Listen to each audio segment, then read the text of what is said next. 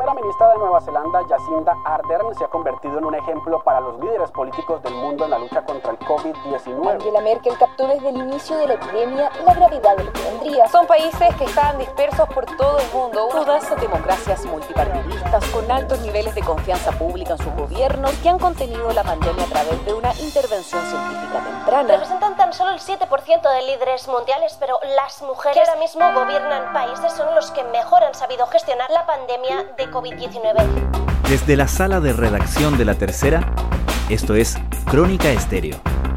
Cada historia tiene un sonido. Soy Francisco Aravena. Bienvenidos.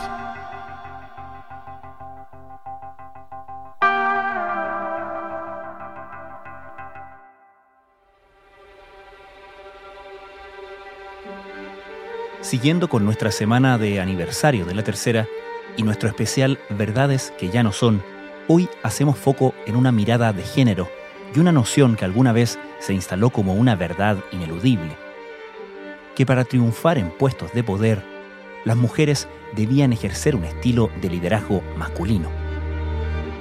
Fue una premisa muy influenciada en su momento por la impronta de la ex premier británica Margaret Thatcher, pero que fue lentamente derribada por la experiencia de otro tipo de líderes femeninas. Revisamos el tema con Sofía Aldea, directora de Revista Paula.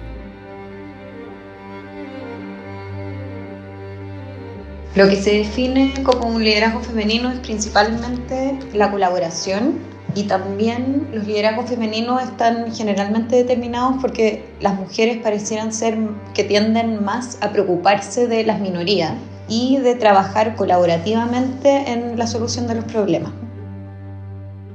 ¿Y cuántas de estas características pueden ser eh, efectivamente atribuibles al género más allá de las personalidades de cada líder? ¿Hay gente que haya elaborado sobre eso? Sí, o sea, hay varias personas que están, en el fondo es que eso es, una, es un tema como bien interesante porque suponer que características son dadas a la mujer también supone que ciertas características podrían ser solamente dadas a los hombres, que es parte de lo que se quiere derribar, sobre todo en términos de liderazgo. Yo creo que todos hemos escuchado hablar de este famosísimo Ginny Yang. Ellos piensan y dicen que las mujeres somos muy Jin por fuera, ¿qué quiero decir con esto? Como muy sutiles por fuera, pero somos Yang por dentro, que somos muy fuertes. Y los hombres es todo lo contrario. Los hombres tienen como facciones más fuertes, son más yang, pero son muy yin por dentro. Eso es como este equilibrio. Hay cosas que caracterizan a las mujeres y caracterizan a los hombres, pero no necesariamente son propios del género, sino sobre todo de lo que se le permita a cada género como expresarse y desarrollar. No todas las mujeres son líderes de la misma manera, pero sí se dan ciertas características que se pueden repetir y que se atribuyen a liderazgos como más empáticos. Yo creo que también una cosa que caracteriza a las mujeres, dado como el, la historia y lo que significa ser mujeres, que están más dadas a asumir, por ejemplo, los fracasos, a dialogar más, a querer escuchar más. Y eso como que es interesante porque hay varios estudios y varias especialistas que estudian estos temas, que todo esto se da dado el espacio de minoría y el espacio de género, no sé si abusado o, reprimido, mm. que permite que esto se eh, desarrolle mejor, que es trabajar en el fondo colectivamente. Yo creo que de las mujeres, las mujeres, si bien también hay todo un, un lado como de competencia y, y de cuestiones que son negativas, si uno se apoya en otras mujeres para hacer distintas cosas, desde, no sé, como la clásica de mujer de ir al baño con una amiga, como al minuto de tomar liderazgos, también esa otra mujer o esa otra persona a la que uno le pregunta, con la que uno consulta, como que se repite bastante. Por lo menos en los liderazgos contemporáneos, que son los que ahora están como destacando más, sobre todo en, en los contextos de pandemia y de crisis. Angela Merkel captó desde el inicio de la epidemia la gravedad de lo que vendría y alertó rápidamente a sus compatriotas. Nueva Zelanda, Jacinda Ardern ha optado por una estrategia conocida como la más estricta del mundo. En Finlandia, Sanna Marin también se adelantó a la crisis con determinación. En Taiwán, la mandataria lanzó 124 iniciativas en enero pasado, no solo a modo de prevención de los contagios, sino además buscando evitar un cierre total del país en el futuro. Dinamarca fue uno de los primeros países en optar por el confinamiento y la decisión de Mette Frederiksen hoy es aplaudida entre los daneses. Cinco alternativas de liderazgo femenino, considerado un ejemplo en el control de esta pandemia.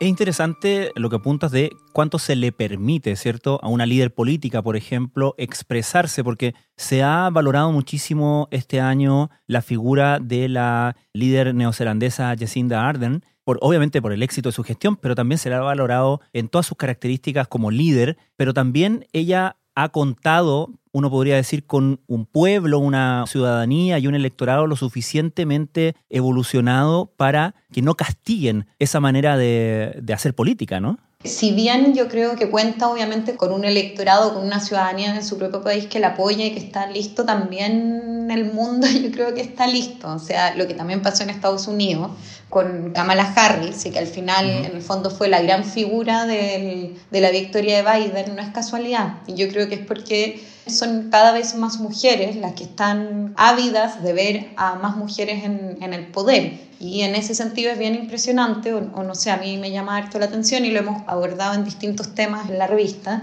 que es cómo no nos damos cuenta siendo chilena la importancia que tuvo probablemente para todas nosotras haber tenido a, a la presidenta Bachelet de presidenta en un minuto. En 2010, tras haber salido de la jefatura de Estado, asumió la presidencia del Consejo Asesor para la Protección Social, pero sin duda fue ONU Mujeres uno de sus mayores retos internacionales. El secretario general de Naciones Unidas, Ban Ki-moon, la designó como primera directora de la recién creada agencia. Los derechos de las mujeres y niñas en el mundo entero estuvieron representados por Bachelet. Yo creo que igualdad entre hombres y mujeres todavía a lo largo de todo el mundo no existe, hay países. Y como en distintos lugares del mundo, muchos años después, están emergiendo esta figura femenina y que tienen ciertas características que la Bachelet también cumplía y que están como cambiando mentalidades y cambiando modos, también viéndose contrapuestas con otro tipo de liderazgos que están en auge, que es el, el estilo más de Trump o Bolsonaro o ese tipo como de, de, líderes y de maneras de, de gobernar.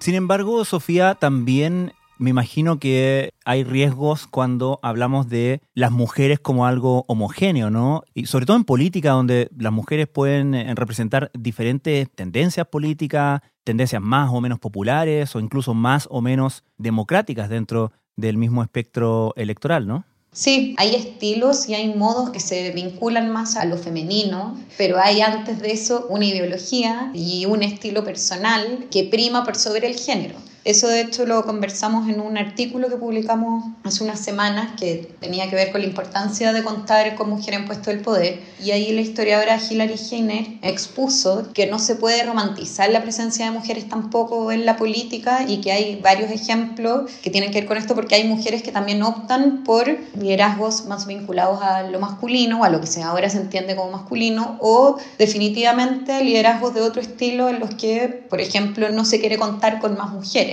y no todos los ejemplos son como la primer ministra de Finlandia que hace un gabinete en el que la mayoría de los ministros son mujeres. El nuevo ejecutivo finlandés cuenta con una abrumadora mayoría de mujeres, 12 de un total de 19. Además, los cinco partidos de la coalición están liderados por mujeres, algo inédito en la historia de Finlandia.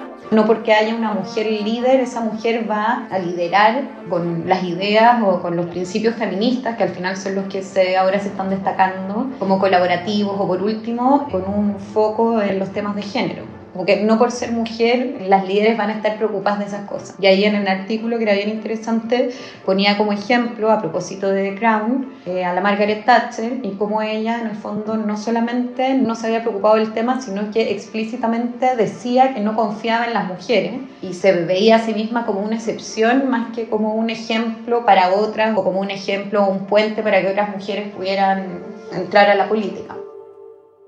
Es interesante porque también uno se encuentra en las discusiones de género con miradas bastante críticas, que es lo normal en cualquier tipo de discusión, ¿no? Que hay críticas a las propias miradas, pero respecto de, del feminismo entendido como todas las mujeres apoyando la misma causa y las mismas causas, ¿no? Como de alguna manera se puede llegar a esta paradoja de restar incluso como libertad de expresión a las propias mujeres. Bueno, eso es muy interesante, eh, pienso, y es uno de hecho de los temas que estamos abordando en el especial de aniversario de la tercera, que es cómo con el feminismo pasa lo que pasa con la mayoría de las cosas y no se escapa, pese a que tiene como objetivo primordial o principal liberar a las mujeres de un sistema patriarcal, cómo se replica al final el mismo sistema de que existen reglas de ser o no feministas, y esa es una conversación que se está dando ahora mm. entre mujeres y entre distintas agrupaciones feministas de cómo cómo se logra no volver a generar reglas y hasta una cárcel en la que se puede ser feminista solamente de una manera. Cuando pensamos en feminismo, se nos viene a la cabeza la palabra igualdad. El feminismo es igualdad de sí, pero dentro del mismo feminismo hay corrientes distintas, corrientes que aparte conciben la igualdad de modo diferente y que siguen métodos distintos para llegar a esa igualdad. Y en ese sentido, yo creo que es una discusión que está como recién partiendo, pero que va a tener que profundizarse durante harto rato, mm. porque es difícil no, no caer como en esas lógicas aprendidas que van desde la competencia, o sea, de juzgar a otras mujeres porque no están siendo lo suficientemente feministas o cómo debe ser una mujer en esta época, o de cosas que definen o no una causa que es difícil de, bajar en el sentido que tampoco es un partido político que no debiese mm. tener reglas y que tampoco somos las mismas mujeres las que podemos excluir a otras mujeres de sentirse parte de ese movimiento.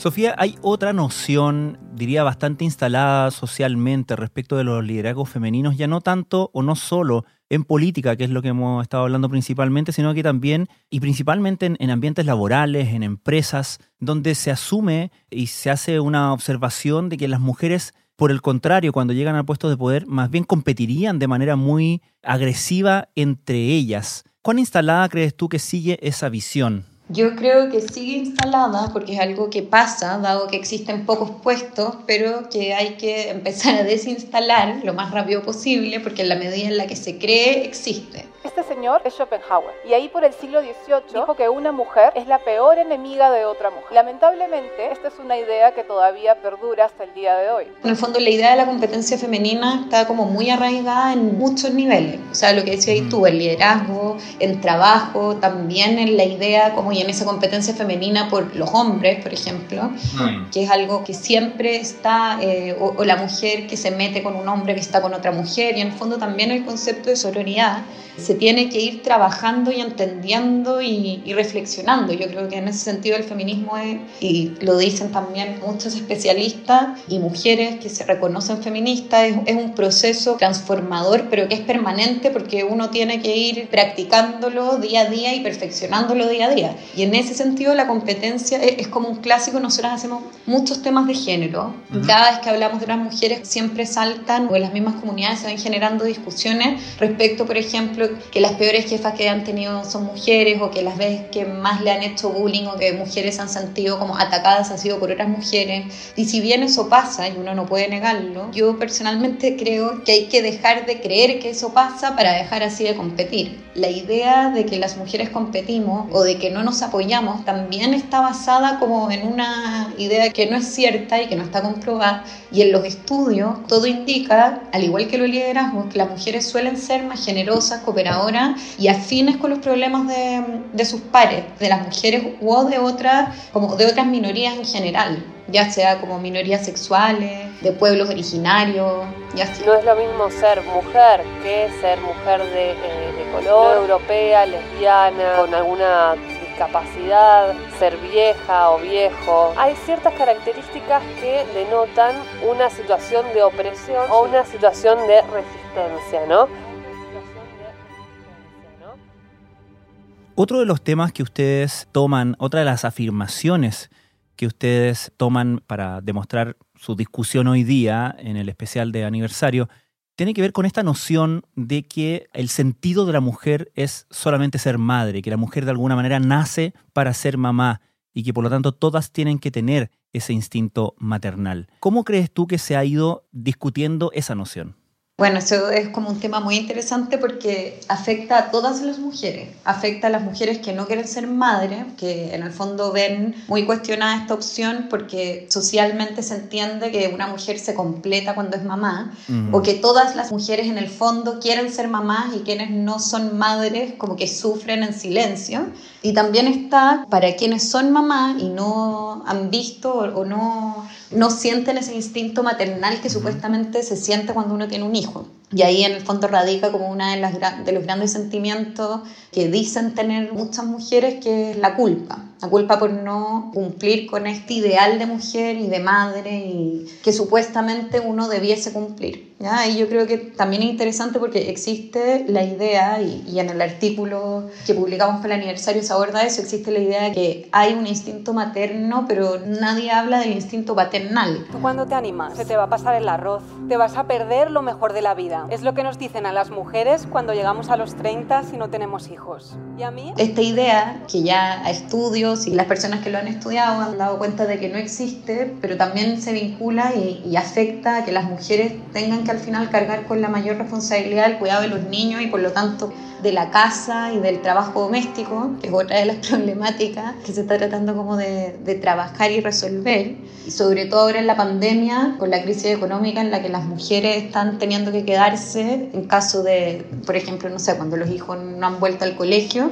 porque como los hombres ganan más plata, en general, haciendo los mismos trabajos u otros trabajos, son las mujeres las que se tienen que quedar cuidando y haciéndose cargo, como que tuvieron que volver y ahí hay como un retroceso independiente de que eh, ya está instalada la idea de que tienen que salir a trabajar. Ahí lo interesante creo yo que pasa con y que se ve en el texto de, del instinto materno y de la idea de ser mamá es que las mujeres es muy difícil no salir de esa cárcel en la que las expectativas o lo que tienes que ser te superan, porque hasta pasa con el trabajo y con la mujer trabajadora. En el fondo también esta nueva idea de que la mujer tiene que trabajar y tiene que ser exitosa en su trabajo se suma la idea de que además tiene que ser mamá y tiene hmm. que ser una gran mamá y tiene, ¿me entendís? Y van como poniéndose cada vez más expectativas y presiones en vez de permitir que que cada una viva como libremente la vida que quiera tener con las frustraciones propias de, de cualquier vida. Por primera vez se entregaron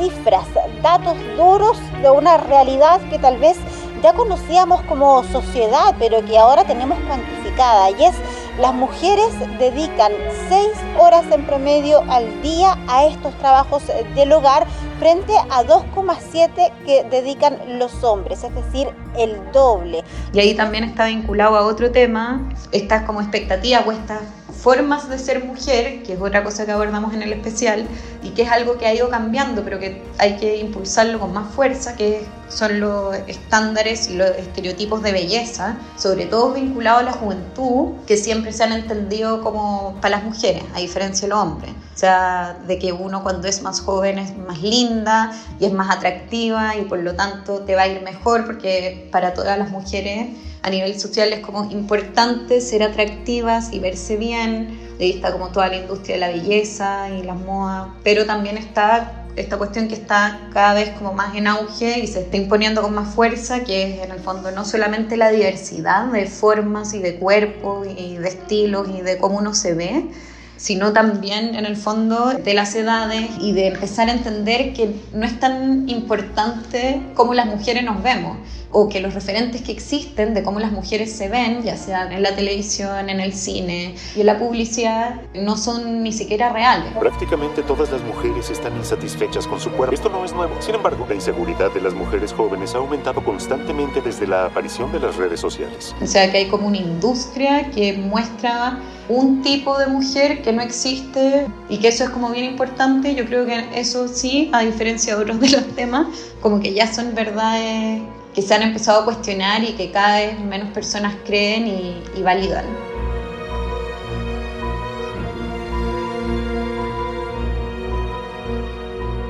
Sofía Aldea, muchas gracias. De nada, gracias a ti.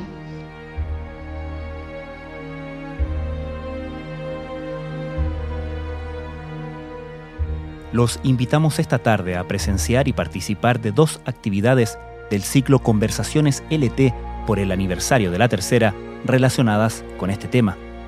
A las 6 de la tarde La periodista de Paula, Emiliana Pariente, entrevistará a la escritora argentina Mercedes Fuentes, autora del libro Feminista en Falta.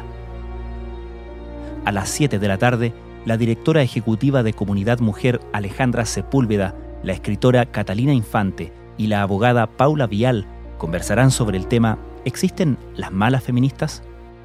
Todo en latercera.com.